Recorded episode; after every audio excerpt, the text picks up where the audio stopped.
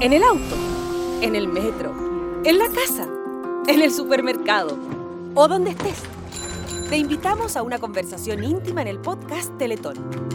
Y en esta nueva edición, el periodista deportivo y autor del libro Y me volví a levantar, Gustavo Huerta, conversa con el nadador paralímpico Alberto Abarza, sin duda el deportista del año. A los 16 años dejó de caminar. La enfermedad comenzó a avanzar y fueron sus extremidades inferiores las primeras afectadas. Antes podía movilizarse, pero con dificultades, cojeando. Ahora ni siquiera eso. La única posibilidad de trasladarse era arriba de una silla de ruedas, pero la, rechazó. Para moverse al interior de su departamento se arrastraba, de su pieza al baño, del baño al living, y así, siempre trasladándose con todo su cuerpo por el suelo. Vivía en un tercer piso, en un edificio sin ascensor, en la comuna de Cerrillos. No sabía cómo bajar y subir las escaleras de su hogar. Tenía rabia, impotencia. Entonces tomó una drástica decisión, no salir más de su departamento. Dejó de ir al colegio, no leía, tampoco escribía. Botó sus cuadernos y a sus amigos solo los veía cuando lo iban a visitar. Durante ese tiempo tuvo salidas esporádicas al Instituto de Rehabilitación Teletón su madre lo bajaba y subía en brazos para salir del departamento en busca de movilización para asistir a sus terapias. Un año y medio después de tomar la decisión de recluirse en su hogar, tuvo nuevamente acceso a una silla de ruedas, pero otra vez la rechazó. Los movimientos para trasladarse le incomodaban. Alberto Abarza nació el 11 de diciembre de 1984. A los dos años aún no podía caminar. Su mayor dificultad era que no podía pisar bien. Su madre lo llevó al Instituto Teletón, pese a la negativa de su padre, que pensaba que usar un par de plantillas era la solución. Alberto fue sometido a una serie de exámenes que le diagnosticaron la enfermedad de Charcot-Maritot. Gracias a Dios, soy el único de la familia que la tiene, dice Alberto. ¿Qué tal? ¿Cómo están? Bienvenidos a este podcast Teletón. Soy Gustavo Huerta, periodista, y lo que les leía es eh, un extracto de la historia de Alberto Abarza, del libro Y me volví a levantar, historias paralímpicas chilenas, que habla del inquebrantable espíritu humano, no solamente de Alberto, sino que también de otros ocho deportistas de gran éxito deportivo en nuestro país y quiero aprovechar esta oportunidad, por supuesto, de saludar al gran protagonista de esta jornada, Alberto Barza. Alberto, ¿qué tal? ¿Cómo estás? Bienvenido y muchas gracias por estar junto a nosotros. Muchas gracias, Gustavo. Excelente, estamos bien, estamos entrenando, preparándonos, así que, no, contento, con todo el power. Oye, aquí, bueno, eh, leía extractos de, esta historia, de tu historia. Eh, cuéntanos eh, primero de qué se trata esta, esta enfermedad que se diagnosticó a ti a, temprana edad? Claro, a los dos años, efectivamente, como dice el libro, me, por lo que me cuenta mi mamá, que costaba pisar, caminar, eh, entonces me llevan a Teletón y cuando diagnostican el Charcot Manitud, a mi mami se le vino un mundo encima porque no sabía lo que tenía que hacer porque era una discapacidad que va afectando día a día al cuerpo hasta que te deja eh, postrado en cama. Te va debilitando las partes sensoriales del, del cuerpo. Entonces, claro, para ella como que en ese momento fue una, una noticia terrible y yo creo que hasta así también la tomé yo cuando ya me di cuenta de la discapacidad que tenía. Eso a los 16 años. Porque antes de eso igual caminaba un poco, podía escribir. Ahora ya ni siquiera puedo escribir. Entonces de repente me dice, ¿me puede llenar el vale? Y yo, oh, no, puedo. Pero claro, va, afectando día a día hasta en mi caso que un poco charcot lo, lo toma que es la parte respiratoria. Entonces ya está tomando la, la parte de, respiración y entonces está costando mucho más. Claro, eh, imagino un momento muy duro para ti, para tu familia. Eh, comentabas lo de tu mamá. Por ejemplo, acá también tú, tú recuerdas en, en, este relato en el libro, dice, los primeros años posteriores al diagnóstico fueron difíciles para eh, sus padres. Alberto recuerda, mi madre lloraba y sufría mucho. Incluso me contó que una vez intentó suicidarse. Sí. O sea, cuando le dicen a ella lo que va a pasar y todo, ella pensó que qué futuro me iba a dar. Entonces, sí, yo creo, me imagino que el, que el shock de, de, tener una persona con discapacidad, no solo física, sino que lo que le iba a costar en la vida, ese era el miedo que tenía mi mamá en esos años, me cuenta. Claro. Ahora lo ve como estoy ahora y Sí, me dice, es mejor que, que todo. Pero claro, a ella le costó más. Pero hay un momento muy importante también en, en tu vida, que también quiero relatar acá, dice, eh, siempre supo que su enfermedad era degenerativa, que poco a poco su cuerpo se iría debilitando, que si ahora eran sus piernas, luego serían sus brazos, y así con todo el cuerpo. Por lo mismo, ya estaba resignado a pasar una vida de encierro. Eso hasta que conoció el taller de danza de la Teletón. Ahí se dio cuenta de los movimientos que podía lograr arriba de una silla de ruedas y le gustó. Su placer fue mayor luego de conocer al grupo de personas que conformaban el curso. Todas participaban de diversas actividades recreativas, practicaban deportes y salían a bailar. Fue en ese momento cuando se dio cuenta de que, si bien su vida sería corta, había que aprovecharla. Después de dos años, decidió terminar con su reclusión voluntaria. Sí. ¿Conociste otra vida? ¿Cómo fue ese instante ya de, de participar en estas actividades de, de Teletón? Yo creo que mm, siempre fui a Teletón, pero nunca había. mm, disculpa. Había, había ido a estos talleres. Entonces, eh, Teletón me muestra lo- los cursos que tenía, que siempre habían estado, pero cuando me ven que yo estaba metido en la casa y todo, me hablan y me dicen, oye, ven para el taller de eh, Diviértete. Y claro, ahí me empezaron a meter en cicloanza, empezamos a bailar con Rodrigo Díaz, empecé a ver los movimientos que podía hacer. Me llevaron, entre comillas, a carretear, porque era un programa que se llamaba Diviértete y mostrarte que la persona con discapacidad igual podía salir. Entonces, por eso digo que Teletón me empezó a mostrar una vida nueva y que se podía seguir adelante teniendo una discapacidad y poder verlo de la misma manera. Exacto. ¿Y cómo llega el- la natación? ¿Cómo llega el deporte paralímpico? ¿Cómo te iniciaste? Bueno, la natación siempre estuvo en mí porque mm, Teletón también ahí, eh, desde los dos años me, me- me metió a piscina, ¿Ya? porque para que el cuerpo pudiera estar eh, em, siempre haciendo ejercicio, para que se fuera retrasando. Entonces siempre me llevaron a piscina. Después los talleres en Las Condes también con Teletón y todo. Entonces siempre estuve nadando, tres veces a la semana. Y después la dejo a los 16. ¿Por qué? Porque ya no la hallaba sentido a, a seguir. Y después a los 25 vuelve la natación con el nacimiento de mi hija. 25, 26, porque me vienen las ganas de querer seguir adelante. Entonces, ahí viene de nuevo a buscarme un profesor de, de, de Teletón, Sebastián, Cárdenas. y Sebastián Cárdenas, Mm. y me empieza a decir que volvamos a entrenar, o sea, que entrenemos, y empezamos, yo no quería, y me colocaba una vez a la semana, después dos, después tres, hasta que llegamos al alto rendimiento nuevamente.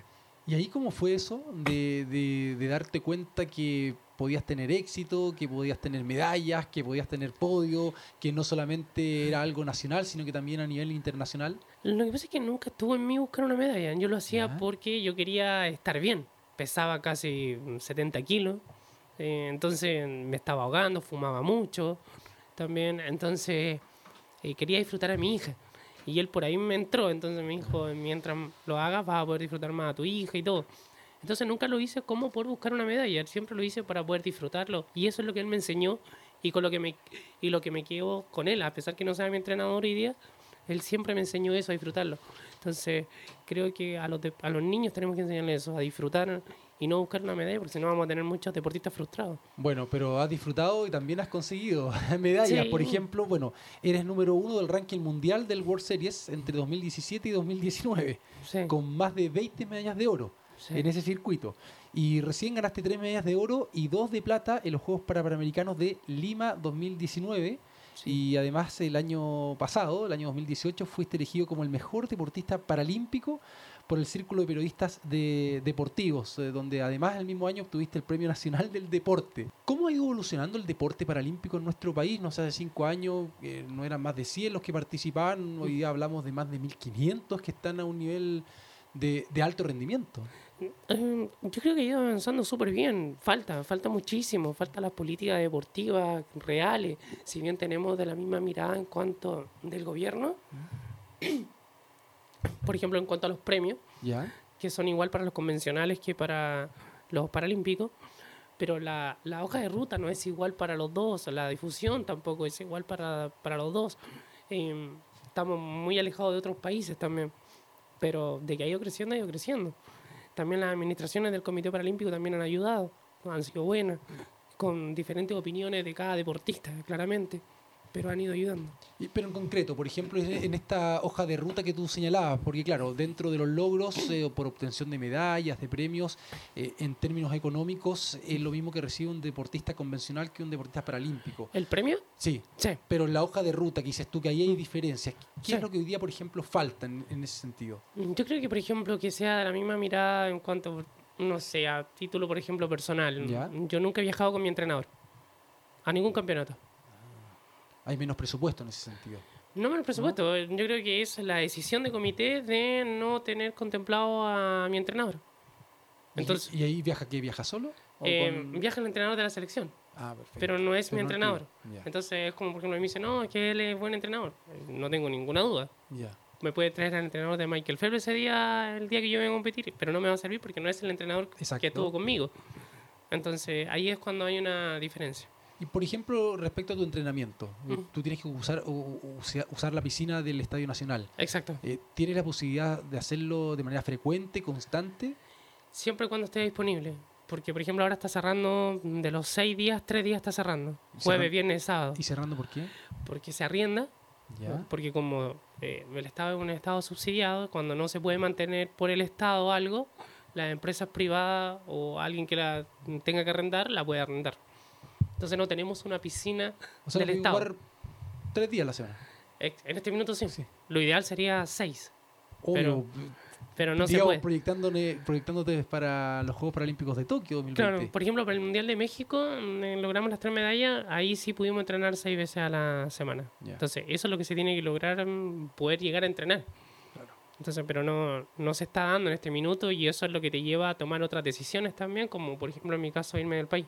¿Y ahora qué vas a hacer? ¿Te vas a España, entiendo? Me voy a España, sí, ahí mi mamá me ayudó con una lucas para poder estar allá, eh, poder arrendar y hacer cosas.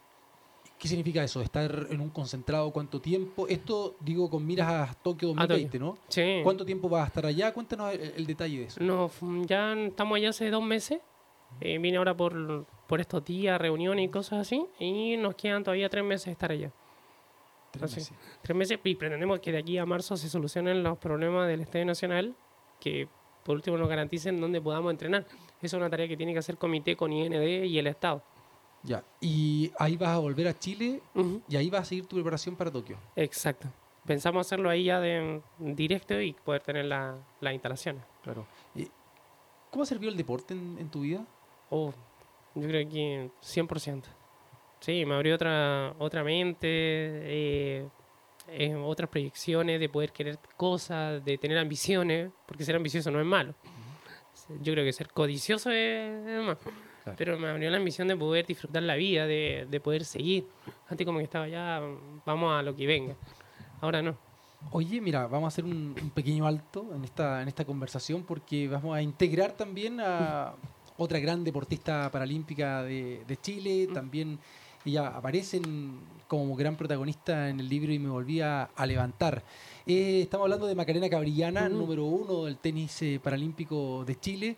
eh, donde, bueno, Macarena a los 16 años de edad intentó quitarse la vida luchando tras una profunda depresión.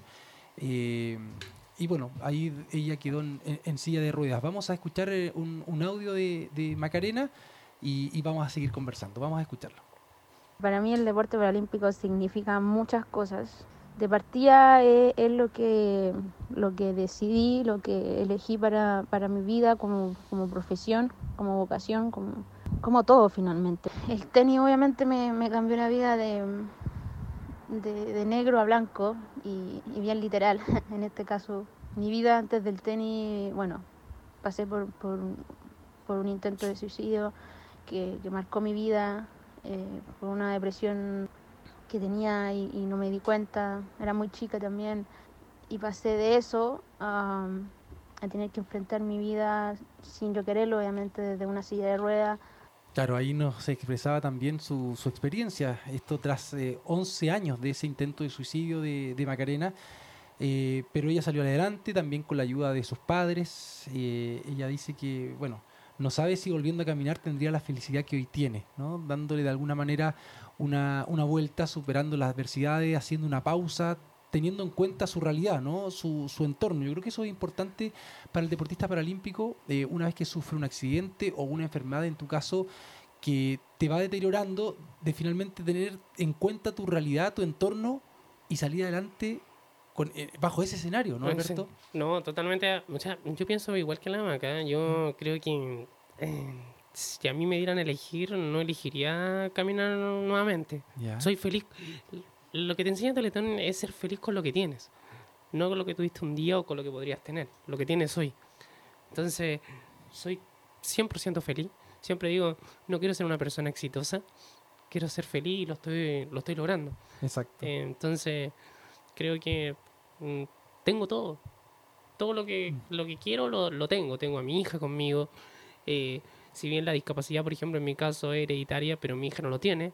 Entonces, ya con eso, ¿qué más voy a pedir? No, no hay nada que, que te pueda pagar esa, esa felicidad. Exacto. Ni una medalla, ni un título. Entonces, claramente soy feliz con lo que tengo y si me dieran a elegir, mm, tomaría la misma, la- el mismo camino. Mira, vamos a seguir escuchando a, a Macarena. Habla sobre el deporte paralímpico, el- en, en el tenis, eh, lo que, bueno, obviamente ella está hoy día desarrollándose en su, en su ámbito personal y profesional con el deporte de alto rendimiento y también en estos momentos está clasificando para Tokio. Sí. Está en el puesto 22, clasifica las primeras 24, así que esperemos verla nuevamente en una cita de los cinco anillos. Seguimos escuchando a Macarena Cabrillana.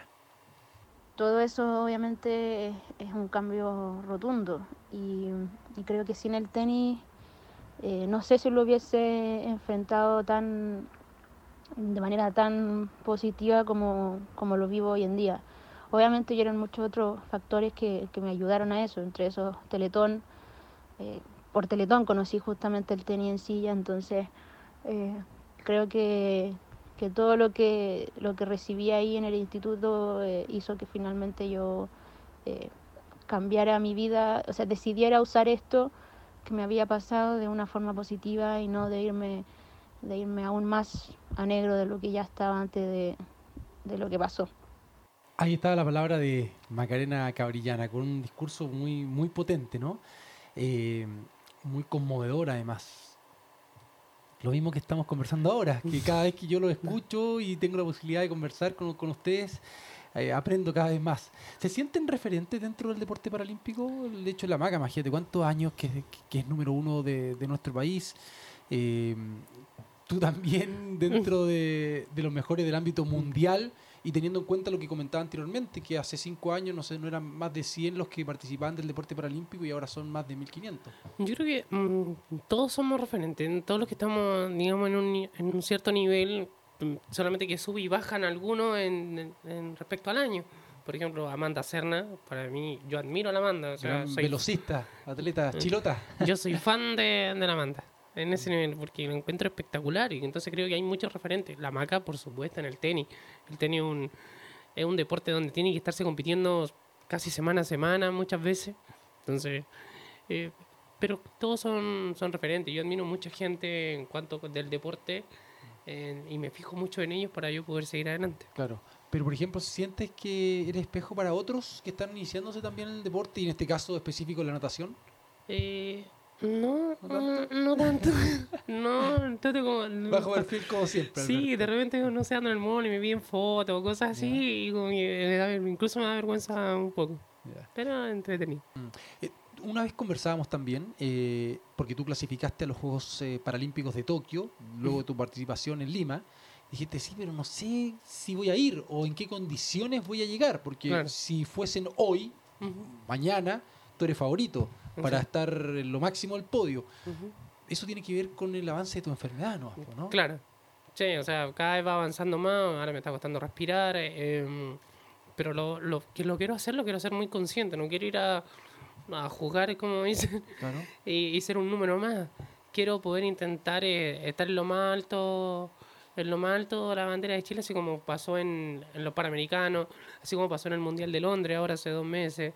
Entonces, sí soy, me dicen, mm, como, eh, me dicen, tú vayas a ir y te va a ir bien seguro. Y yo digo, no, porque no sabemos cómo vamos a estar mañana. No sabemos si vamos a poder despertar bien mañana, entonces... Pero me lo tomo como súper eh, tranquilo y, y poder eh, disfrutar lo que, lo que vaya a pasar. A propósito de lo que justo estás eh, respondiendo recién, en esas últimas frases, recuerdo también lo que me comentaste en una oportunidad. Yo dije, chuta, qué lata que, que de repente no sepas eh, si vas a poder estar en un evento tan importante como ese, Ujú. o de proyectarte finalmente en tu vida, ¿no? No Claro. solamente en el deporte. Y, pero tú me dijiste, sí, pero yo tengo una virtud que yo creo que eh, mejor que la tuya. Sí, que, que como sé que me- lo que, me va a pasar. que es el disfrutar día a día, ¿no? Exacto. No, yo eso lo, yo creo que eso lo digo de repente en unas charlas que doy. Yo digo, la, la vida es tan incierta que algunas nos olvidamos de esto y pensamos que tenemos todo seguro. Dicen, no, lo dejamos para mañana o lo hacemos el próximo año. Voy a vivir hasta como los 80, como yo sé que no va a ser así. Ya. Entonces yo disfruto la vida. Si mi hija, por ejemplo, ahora anoche dormí con ella, entonces me dijo, vamos al cine, fuimos al cine tarde, eh, vamos a la playa, nos encanta. Entonces todo lo que se nos ocurre hacer, lo hacemos. ¿Cachai? Por ejemplo, ahora con mi novia eh, nos pasó una- algo, me dijo, me compré una, una Hambic que Ya. es eléctrica. Porque como no puedo ya mover la silla después, me compré esta. Y costó X dinero y todo. Pero me dijo, dale, mañana la vendemos y ya no se puede usar. Entonces, Claro. me- también ella me enseña a disfrutar la vida también día a día y no tener preocupaciones. Porque las preocupaciones siempre van a estar, pero aprendamos a disfrutarlo, a, a estar. Y ese es el mensaje que das más allá de, eh, de, de, de entregarlo al mundo paralímpico, ¿no? Sino que Sí.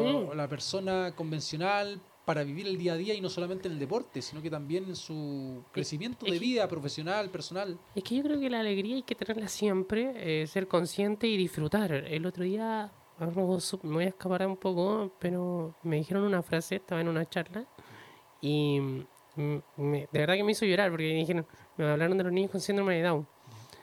Entonces me dijeron, imagínate, el síndrome de Down tiene un cromosoma más. ¿Sabes lo que hace un cromosoma más? Te quita la maldad de tu vida. Mira. Porque ellos no saben de maldad. Tienen puro amor para poder entregar.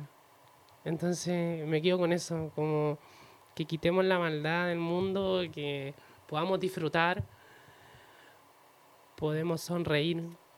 Entonces, y lo, lo que te inyecta como deportivo también, o sea, Exacto. a poder seguir y no, no, no enfocarte tanto en una medalla, en poder ganar.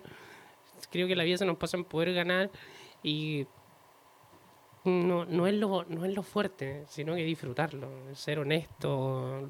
eh, eso es lo, lo mayormente. Potente mensaje.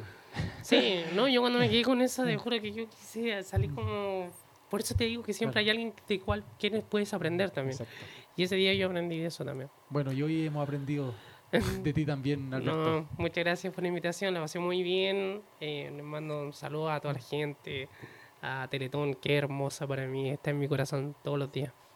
Muy bien. Muchas gracias, Alberto. Aquí estamos con este podcast de Teletón junto a Alberto Abarza, gran protagonista del deporte paralímpico de nuestro país y esperemos que pueda seguir triunfando, aunque él dice, no, las medallas ya llegarán, ahí algo secundario, pero esperemos verlo también ahí en lo máximo el podio en los Juegos Paralímpicos de Tokio 2020. Alberto, nuevamente, Gracias. reiterar el agradecimiento, un gran abrazo. ¿ah? Un gran abrazo para todos. Y abrazo para todos quienes eh, nos escuchan. Un gran abrazo, mucho éxito para todos. Chao.